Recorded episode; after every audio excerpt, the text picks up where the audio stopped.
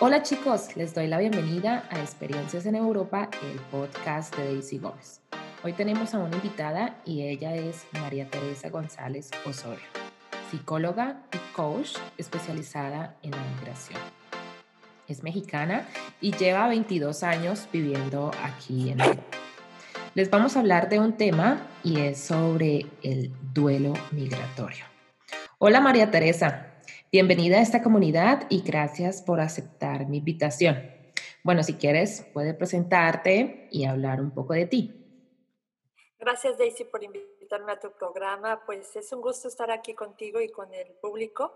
Bueno, mi nombre, como ya lo he dicho, Maritere, me dicen, soy de Oaxaca, México, y desde hace 22 años eh, que salí de mi país para emigrar eh, aquí a Alemania. Así que por cuestiones de amor eh, el aire del amor me trajo por acá. Sí, hay unos, pues hay personas que nos trae, es decir, no nos trae, sino nos trae por amor o nos trae por estudios o por diferentes cosas. Así que bienvenida, María. Listo. Eh, bueno, cuéntanos, vamos a hablar hoy el tema que es el duelo migratorio, que es un tema muy importante y que sé que muchas personas no saben qué es eso, a pesar de que han pasado por ese duelo migratorio, pero no lo sabemos. Igual yo no lo sabía, yo no sabía qué era ese duelo migratorio hasta que María pues me comentó, María Teresa me comentó y, son cosas de que realmente em, nos pasan a todos. Entonces... Ah, nos pasa a la mayoría de personas que emigramos. Eh, a mí me pasó también y creo que es algo que, a diferencia de otros duelos, como la pérdida de personas, de seres queridos, este es un duelo especial, porque es un duelo eh, constante. Es decir, eh, estamos viviendo constantemente en duelo porque, imagínate, Daisy, estamos aquí ya viviendo en el país de acogida y de repente va todo bien y luego nos acordamos, por ejemplo, de la Navidad, ¿no? De la Navidad en la familia en nuestros países, cómo es el encuentro y luego llega esta parte de tristeza que es dentro del duelo migratorio un, un sentimiento muy importante. Entonces, así nos vamos yendo y viniendo. O el Día de las Madres, por ejemplo, ¿no? Nos acordamos de nuestra mamá y toda la fiesta que se hace en nuestros países allá pues aquí es diferente. Entonces, otra vez sentimos esta tristeza o esta nostalgia. Entonces, es un duelo diferente a otros duelos. Y eso sí hay que, pues, que comentarlo, ¿no? Exacto, sí. Por eso quiero, quiero que nos comentes aquí, es decir, ¿qué entendemos por duelo migratorio? Explícanos exactamente cuál es el duelo, qué es el duelo migratorio. Bueno, prácticamente el duelo migratorio es esta mezcla de sentimientos que experimentamos al salir de nuestro país de acogida y que empieza justamente cuando salimos de, nuestra tierra para establecernos en un nuevo lugar.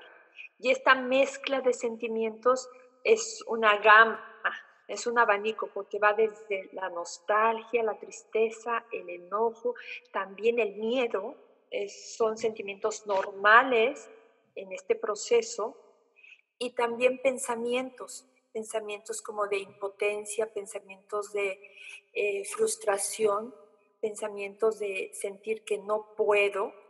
Todo esto forma parte de lo que se llama el duelo migratorio. Y bueno, también podemos decir que hay un duelo que eh, no, no es patológico, a diferencia de otros duelos, ¿no? Como la pérdida de un ser querido, donde si seguimos llorándole y sintiendo esta tristeza eh, por años, puede convertirse en un duelo patológico. A diferencia de eso, este duelo migratorio por salir de nuestro país de origen no es necesariamente un duelo patológico, aunque nos lleve muchos años eh, tener estas experiencias a veces de tristeza, a veces de miedo, a veces de esperanza, a veces de frustración, porque es un vaivén y es conforme a la situación, a las condiciones y a lo que vamos viviendo día a día en el país de acogida, justamente, Exacto, sí. Ahora que lo, que lo dices, sí, yo me acuerdo exactamente.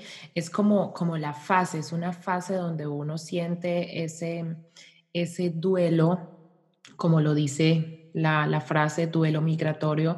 Eso em, lo siente uno. Yo, por ejemplo, ahora que lo acabas de decir, yo lo sentí mis primeros dos años, tres años, que es cuando llegaba la Navidad.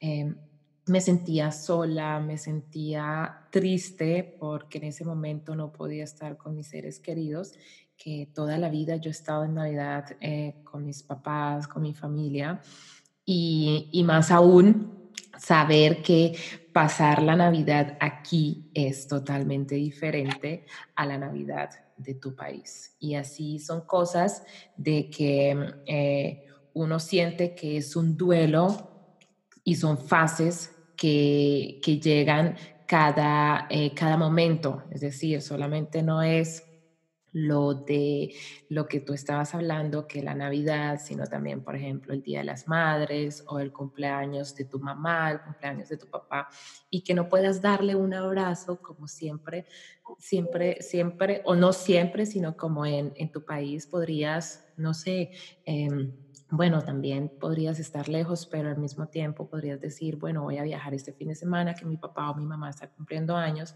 Entonces son esos duelos que, que hay que, yo digo que hay que sobrepasar porque somos personas, sentimos, eh, pero son pruebas que, nos pone esta, esta migración, lo digo yo, em, porque yo lo he sentido y lo viví, esos dos años, tres años fueron como una, es como una prueba para saber si realmente eh, quiero quedarme o si realmente quiero lo que, lo que, lo que estaba esperando. Entonces...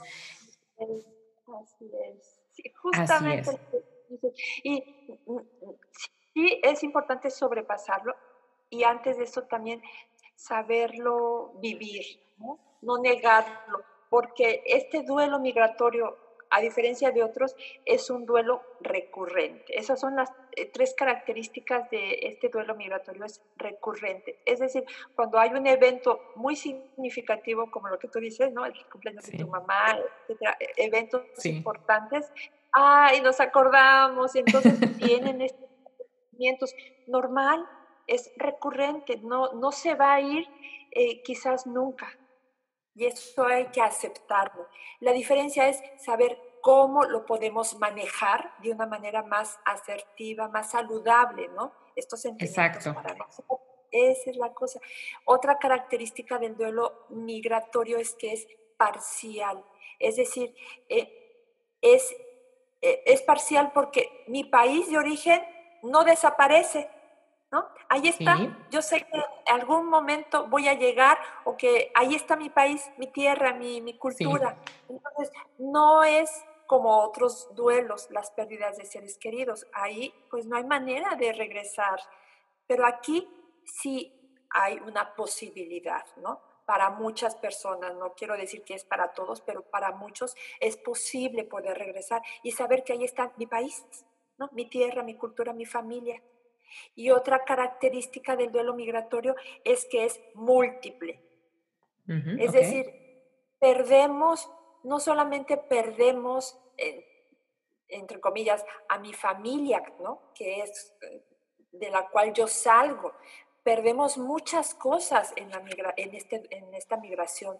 Perdemos cultura, perdemos eh, los paisajes, perdemos la comida, perdemos las costumbres, perdemos eh, los colores de cada, de cada lugar, perdemos eh, el estatus social, perdemos el estatus académico, ¿no?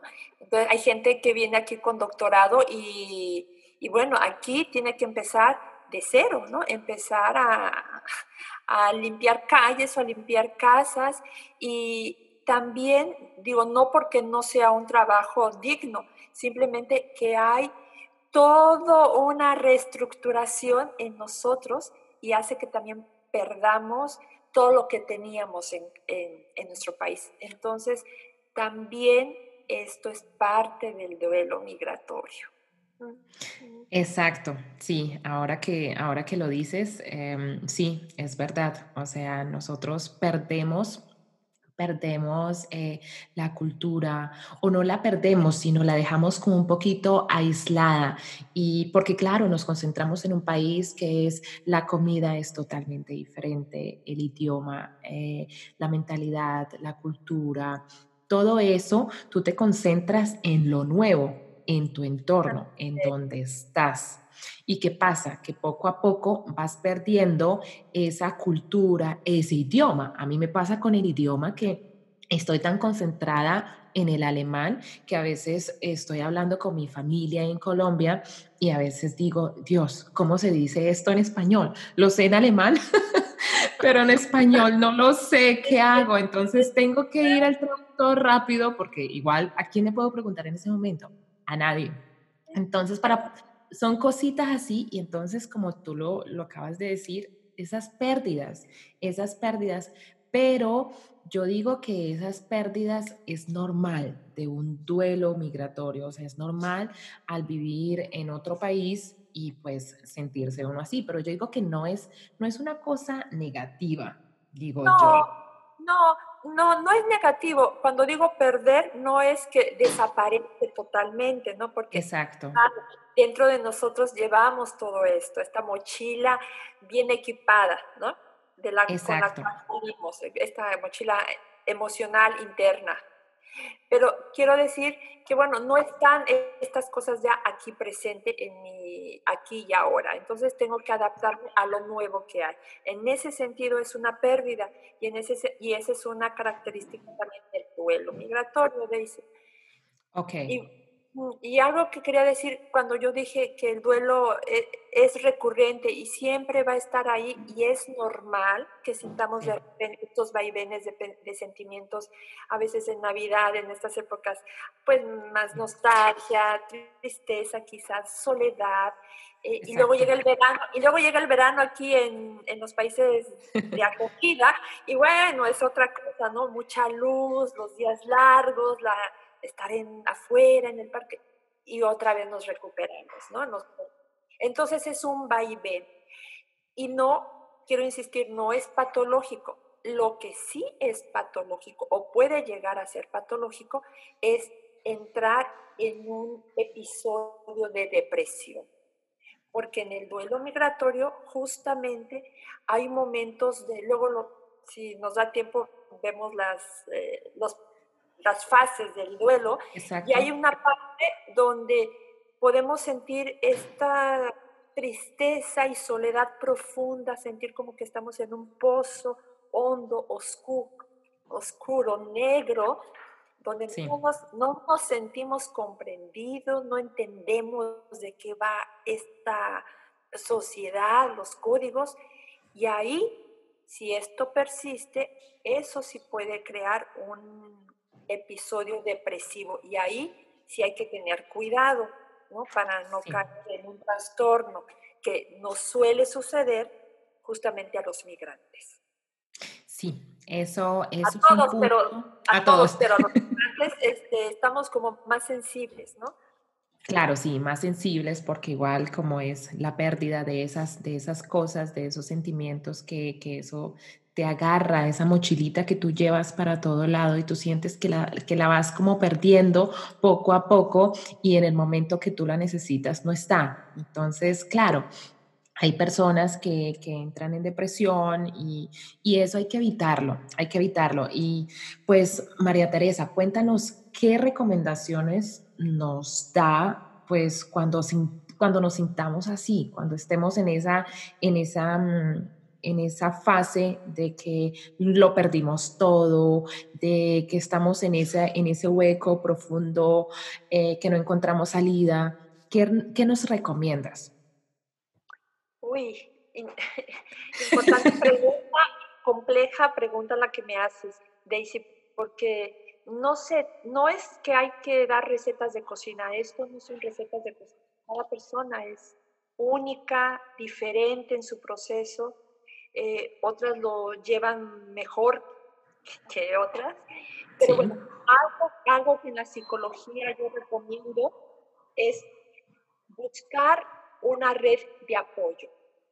Llegar ahí donde está uno, empezar a buscar esta red de apoyo, un grupo donde tú te sientas o donde nos sintamos acogidos, aceptados como personas. Esto es importante. Lo contrario, vivir en el aislamiento, así muy solos, y eso no ayuda. Entonces, busca grupos de connacionales, grupos de tu, en tu comunidad donde tú puedas hablar tu idioma, donde tú puedas sentirte parte de, de, de este sentido de pertenencia que los seres humanos necesitamos. Y esto es importante como primer impulso. Algo también que puede ayudar es eh, sentir que esto va a pasar, esto no se queda para siempre, no es un sentimiento permanente, es un vaivén.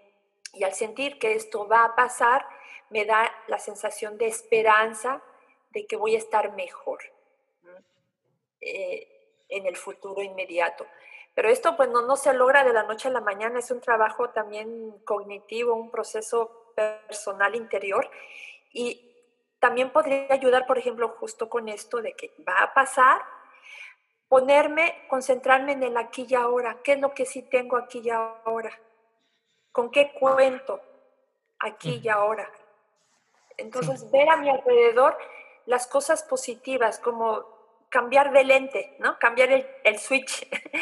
si veo todo negro en ese momento, o sea, prendo el switch, el otro. Digo, a ver, ¿qué sí tengo? Exacto. Entonces, es como un escáner, ¿no? A mi alrededor, pues tengo una casa o tengo un hogar, tengo un par de amigos, tengo una pareja, tengo un trabajo, lo que yo tengo salud, estoy entera, eh, tengo mis hijos, tengo mi perrito, o sea, qué es lo importante que tienes, que sí tienes y, verlo, ¿no? Algo también que nos ayuda es mucho el movimiento, Daisy, el ejercicio, en cualquiera de sus manifestaciones. Estoy de acuerdo contigo. Sea, algo suave y relajante o algo más, más activo como correr. Eh, sí. El ejercicio, el movimiento en estos momentos nos ayuda porque segregamos serotonina, esta, esta hormona que nos conecta con el placer, con el sentido del bienestar. Me encanta, me encanta que eso lo hables, que eso lo digas porque es, sí, porque es un punto para mí, o sea, yo necesito movimiento, necesito ejercicio. Yo siento que si estoy, estoy en, ese, en esa zona de estrés, por ejemplo, en mi trabajo, en el trabajo, no solamente pasa porque por emociones o algo así. En mi trabajo tengo mucho estrés, estoy cansada, pero si estoy sentada todo el día, si estoy con mi cabeza, con mi cabecita, estoy trabajando, salgo, yo siempre necesito estar afuera, correr una hora, 10 kilómetros, 6 kilómetros, 5 kilómetros y cuando tú llegas, tú te sientes nueva, completamente nueva. Es muy necesario movimiento, si no puedes em, hacer movimientos ya muy exagerados, es decir, eh, caminar, caminar por el bosque, caminar, eh, no sé, 20 minutos, media hora, eso te ayuda, a mí me ayuda, esa es mi herramienta, yo la necesito todas las semanas, dos veces a la semana, tres veces a la semana, pero la debo hacer. Y como también lo decías antes, encontrar una em, actividad, algo que te haga, que te haga sentir como... Em, que te haga sentir bien. Por ejemplo, cuando yo me sentía en, las, en esas fases del, de los, del duelo migratorio, em, yo, yo a veces, yo llegué a una ciudad cuando eh, nos casamos con mi esposo, eh, llegamos, yo llegué a la ciudad de él y yo no conocía a nadie.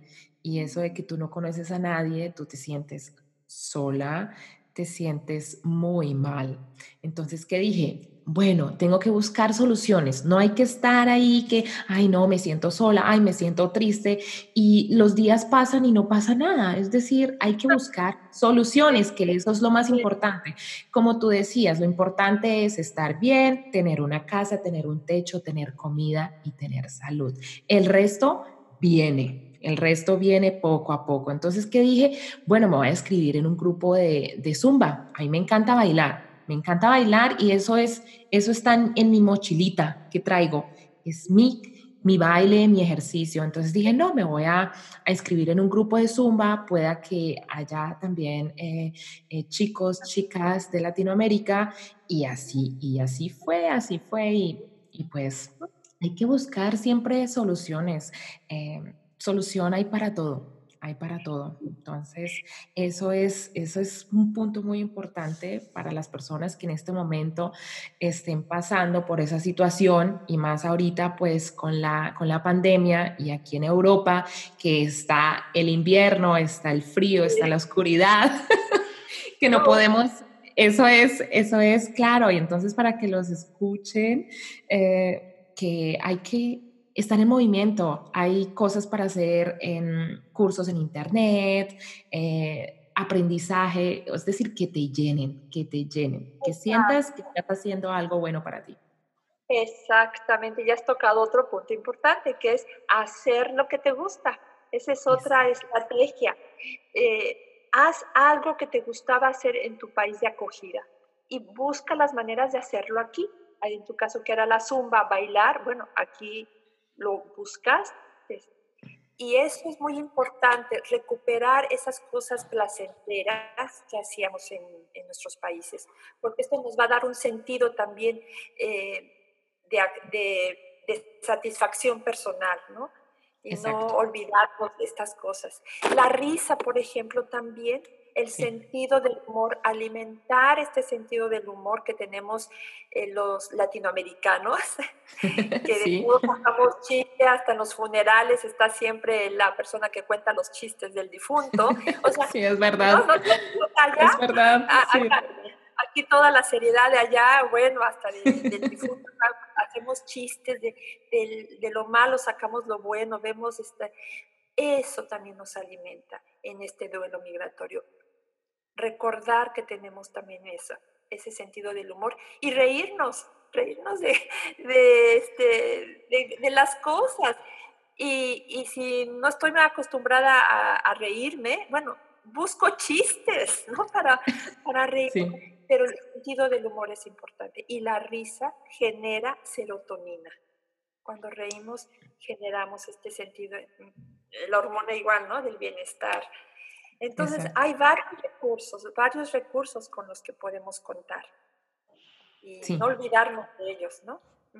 Exacto, no olvidarnos y, hay recursos y hay que, hay que usarlos, buscarlos. Por ejemplo, yo a veces eh, que siento que me hace falta como escuchar cosas en español, pues busco en, internet eh, videos de estos humoristas y ay, yo me gozo esa hora, yo me gozo esa hora y, la gozo porque yo siento en ese momento que no estoy en Alemania, sino estoy en Colombia. Estoy en mi casa en Colombia. Yo siento que estoy en el sofá, en mi casa y me río y, me encanta porque esa hora o dos horas o 20 minutos o el tiempo que sea, me llena, me llena. Justamente, y yo creo que eso ayuda mucho, no sentirnos desconectados de, de todo esto de nuestra mochila cultural, de nuestras estrategias internas, eh, porque ahí están y podemos hacer uso de ellas.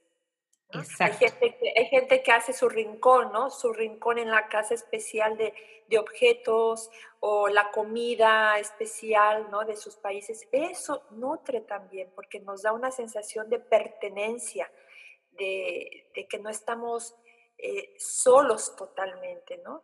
Entonces, hay, hay maneras de poder, de poder trabajar, gestionar. Y lo importante es también gestionar las emociones, ¿no? Porque, ¿qué hago cuando me siento sola o me siento en este momento de tristeza profunda?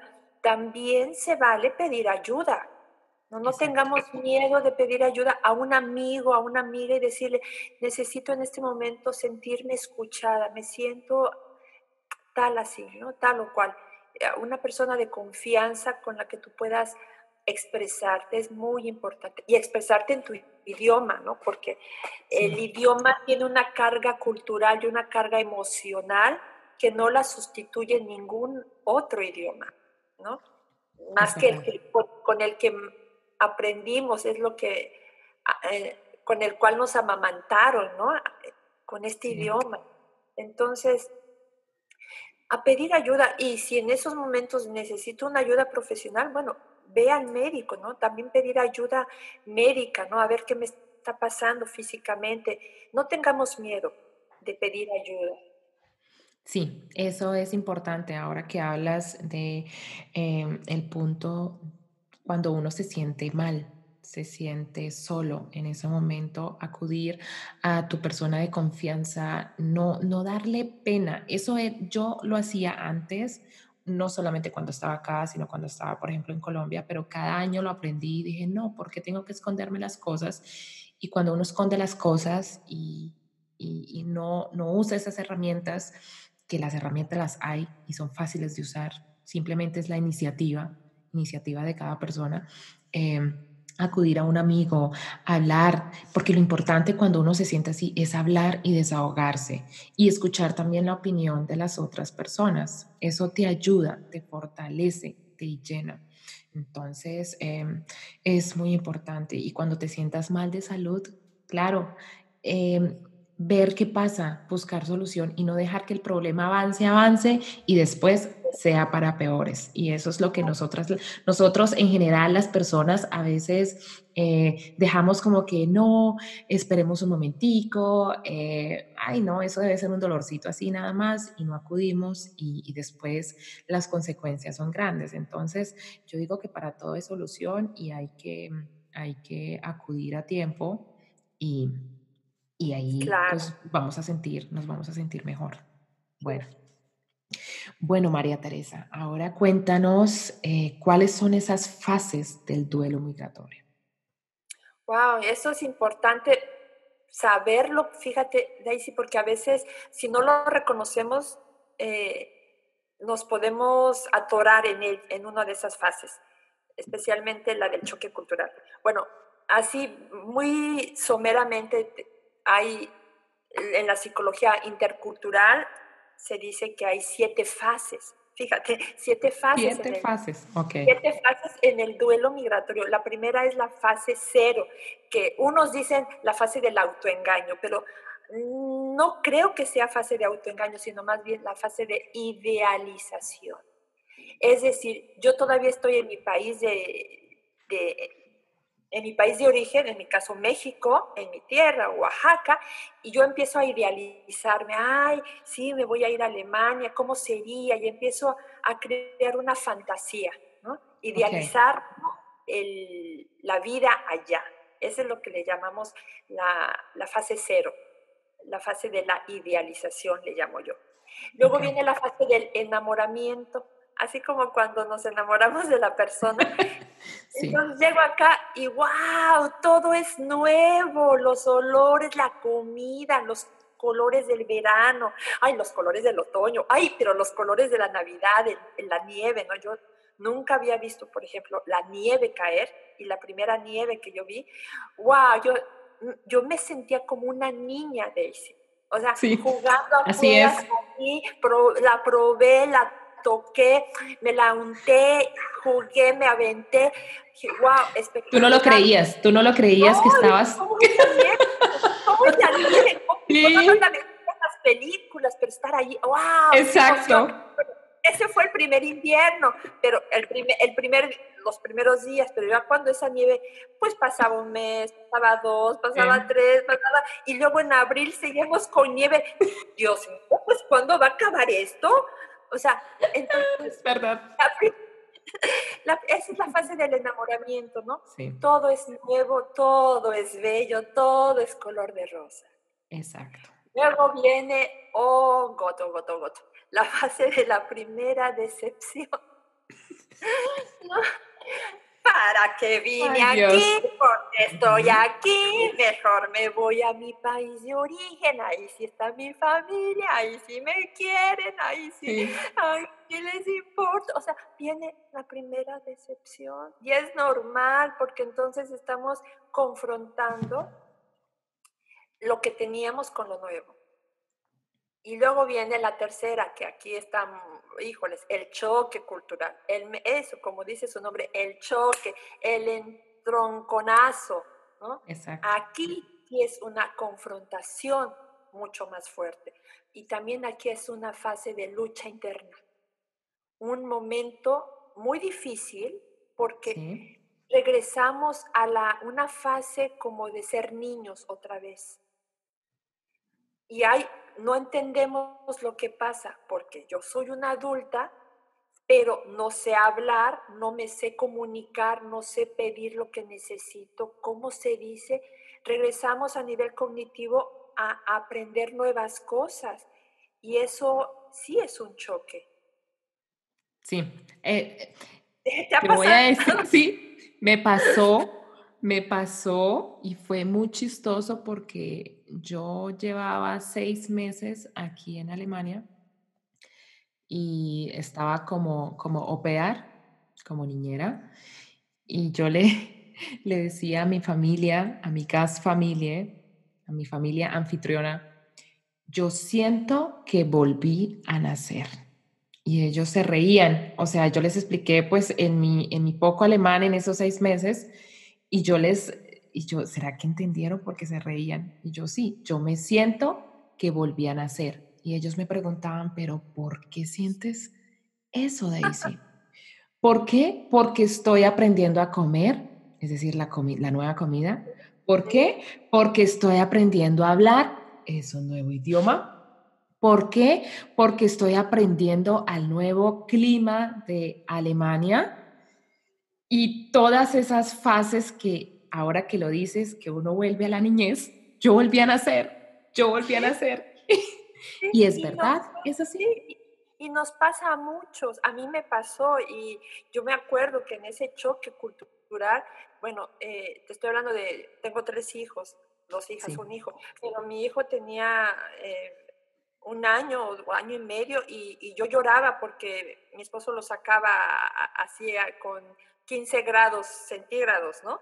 Yo, pero ¿cómo, pobrecito, se va a enfermar? O sea, cuando, porque en mi tierra de origen, Oaxaca, 15 grados es el frío máximo que tenemos.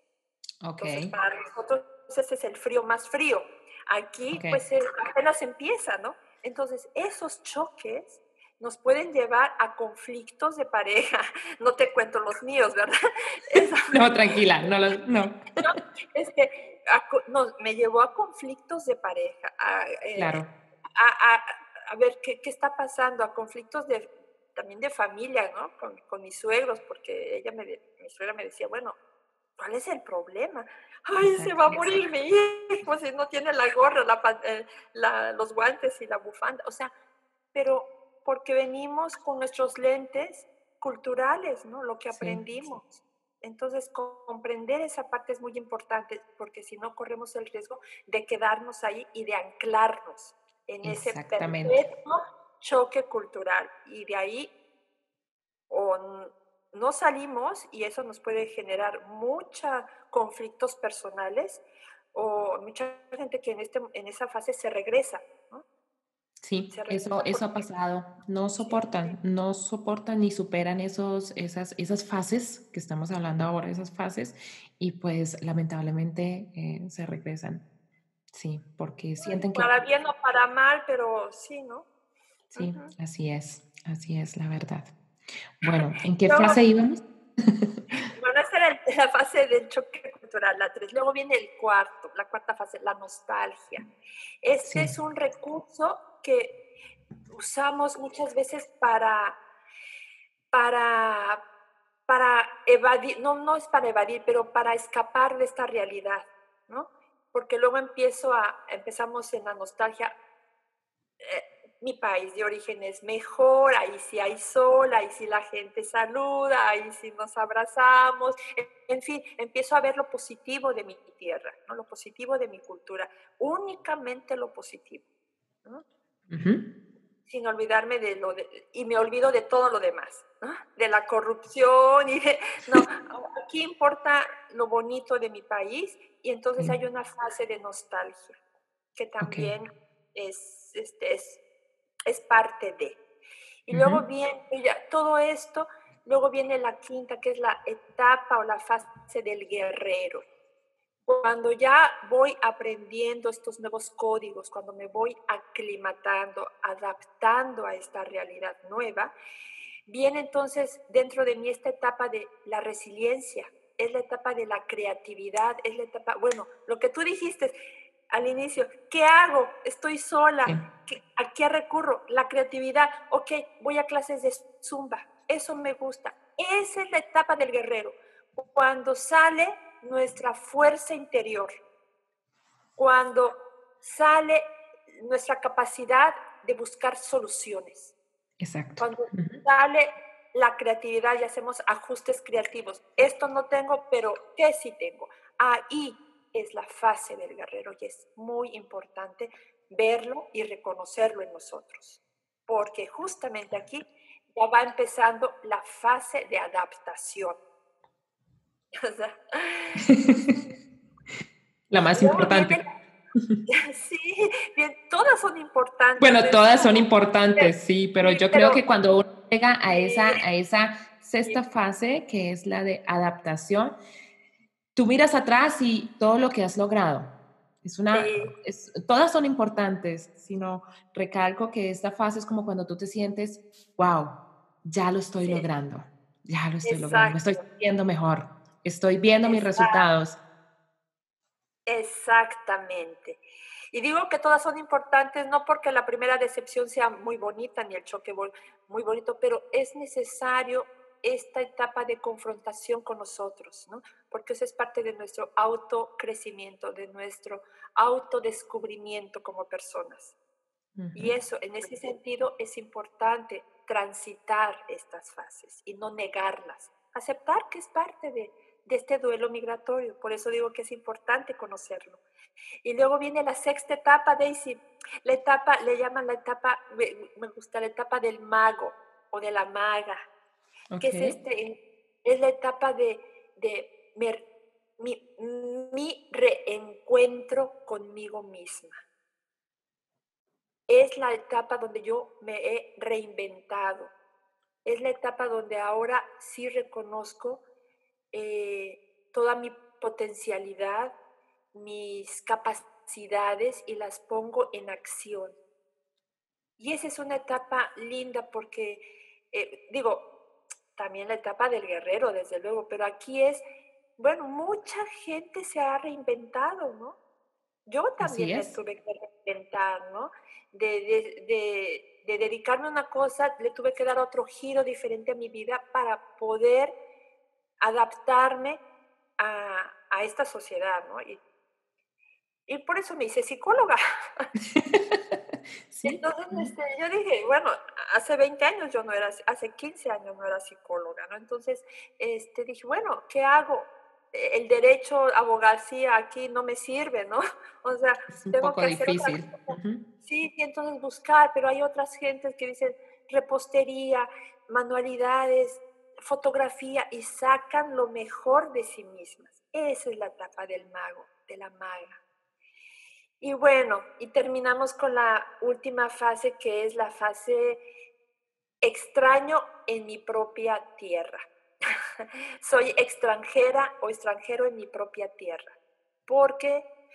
Porque las personas que podemos regresar por tiempo corto o tiempo largo a nuestro país de acogida, vemos que algo cambió, que ya no somos los que los mismos como, los que salimos, que cambió y luego pensamos, ay, cambió la sociedad, cambió la gente, ¿por qué la gente se comporta así? No, la gente sigue viviendo con sus costumbres y sus códigos sociales y eh, valores o antivalores, ¿no? quien cambió fui yo y fue mi mirada hacia mi propio país. Entonces también es importante porque me vuelvo crítica, pero también me vuelvo más sensible, eh, veo lo que antes no miraba en mi tierra de origen, para bien y para mal, ¿no? Lo bello y lo, y lo no tan bello. Entonces hay una etapa ahí como de, de sentirme extranjera, de sentir que a veces no encajo, ¿no? Sí me pasó una vez que fui, ¿no? Entonces alguien me quería este, visitar como siempre, ¿no? Oye, si estoy por aquí, este, paso a verte como a veces Espontáneamente. Espontáneamente yo, este, ¿podemos hacer cita? o sea, uy, alemanizaste. Yo dije, ay, es verdad, o sea, aquí, este, esas cosas, sí, sí, ¿no? Esas cosas que aquí ya asimilamos o las empezamos a vivir, entonces me doy cuenta que sin, sin tenerlo consciente, lo aplico en mi tierra de origen y son los otros los que me hacen ver cuánto he cambiado y cuánto he crecido también como persona. ¿no? Entonces, son así como a grosso modo los siete, eh, las siete fases de la, del duelo y que cada fase cumple su función. ¿no?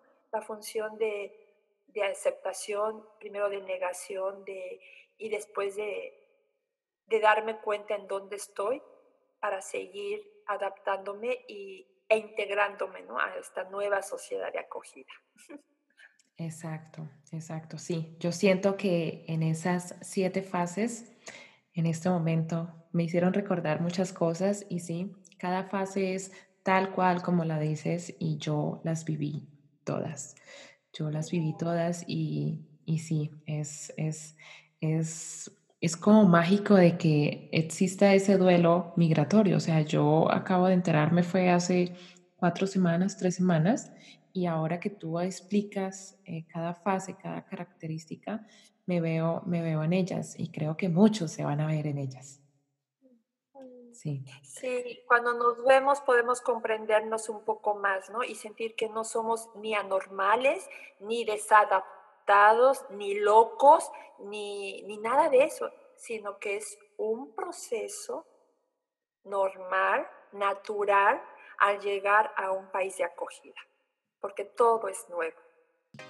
Bueno, María Teresa, muchísimas gracias por tu tiempo y gracias por compartirnos este tema tan importante como lo es el duelo migratorio y espero que las personas que estén pasando por estas fases, este duelo, no se rindan porque todo es un proceso.